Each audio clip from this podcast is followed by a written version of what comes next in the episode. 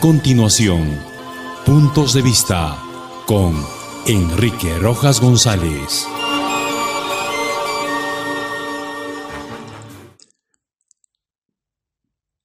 ¿Qué tal, amigos?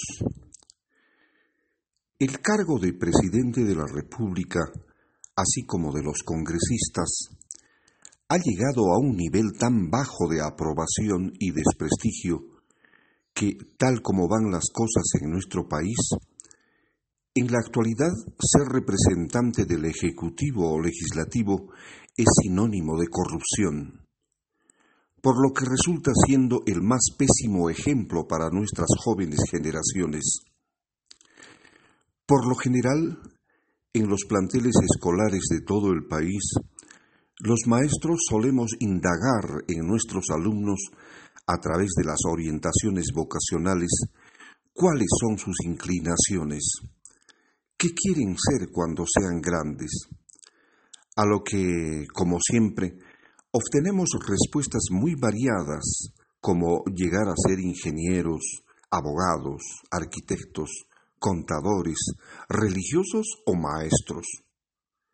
Ninguno de ellos aspira a ocupar el cargo de congresista o incursionar en la política como podríamos imaginar. Con lo que queda demostrado que las ansias de llegar a ocupar estos cargos se adquiere a medida que pasa el tiempo y cuando los niños y jóvenes han crecido y llegan a tener uso de razón para convencerse que la manera más fácil de hacerse de poder y dinero sin esforzarse casi nada es ocupando el tan mentado cargo. Si la formación en valores que el niño o joven ha recibido en la escuela o el colegio ha sido por demás débil y sin mucho compromiso, seguramente que en las siguientes generaciones tendremos ciudadanos que busquen el dinero fácil y la vida holgada gozando de privilegios nada merecidos que, sin lugar a dudas, solamente lo gozan aquellos que se dedican a actividades nada lícitas o los congresistas en nuestro país, privilegios a los que fácilmente no pueden acceder ningún otro ciudadano común y corriente de nuestra patria. Hacen mal quienes denostan la profesión del maestro o profesor, al menospreciar tan noble ejercicio, porque es este profesional que, obviando demasiados obstáculos y limitaciones que encuentra en su carrera profesional, hace posible convertir a los miles de estudiantes de todo el Perú en ciudadanos responsables y honestos en base a la práctica de valores y a la formación ciudadana que se imparte en los colegios de todo el país. ¿Qué sería de nuestra niñez y juventud si es que no existieran los planteles escolares y no existieran los maestros que, en muchos de los casos, por la precariedad de nuestro sistema, hacen de tripas corazón para elevar el nivel de la educación en el Perú? Son ellos, los maestros,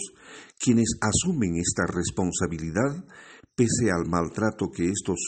han sufrido en el pasado y pareciera reivindicarse en los últimos años.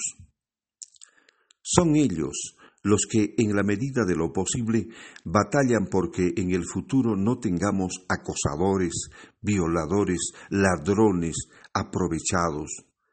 términos por demás vergonzosos que en la actualidad se aplican a la mayoría de los congresistas de la República. Ayer comentábamos sobre un congresista violador. Hoy hablamos de otro congresista sentenciado a prisión efectiva por el delito de colusión agravada. Seguramente que mañana comentaremos sobre las agresiones verbales y físicas de la expresidenta del Congreso Mari Carmen Alba contra una de sus colegas en pleno hemiciclo del Congreso, o de los términos racistas y discriminadores de la misma congresista hacia otro de sus colegas. Hace poco nos indignábamos viendo a un congresista en la playa con sus gafas oscuras,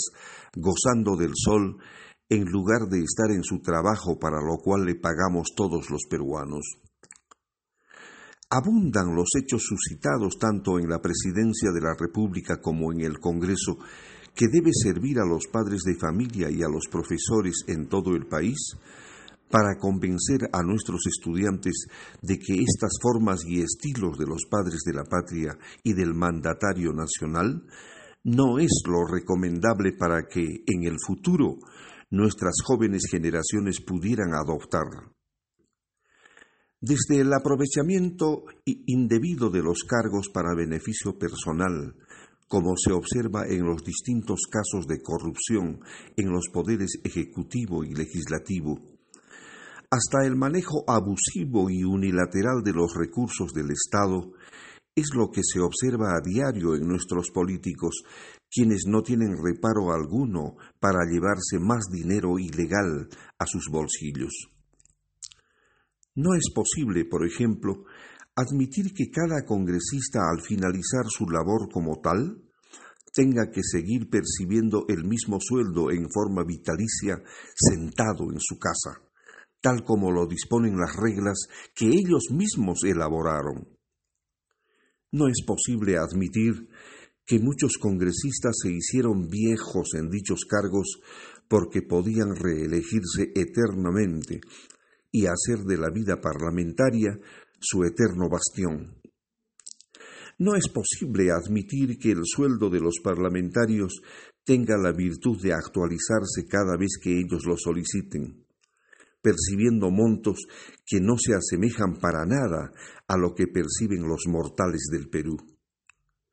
No es posible seguir permitiendo que la historia se repita cada vez que elegimos a nuestros representantes.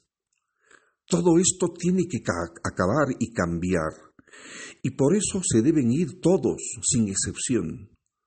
y no tener nunca más a otra Mari Carmen Alba, u otros como Nano Guerra, Freddy Díaz o Wilmar Helera, quienes representan lo peor que le pudo haber sucedido al Perú. Hasta mañana.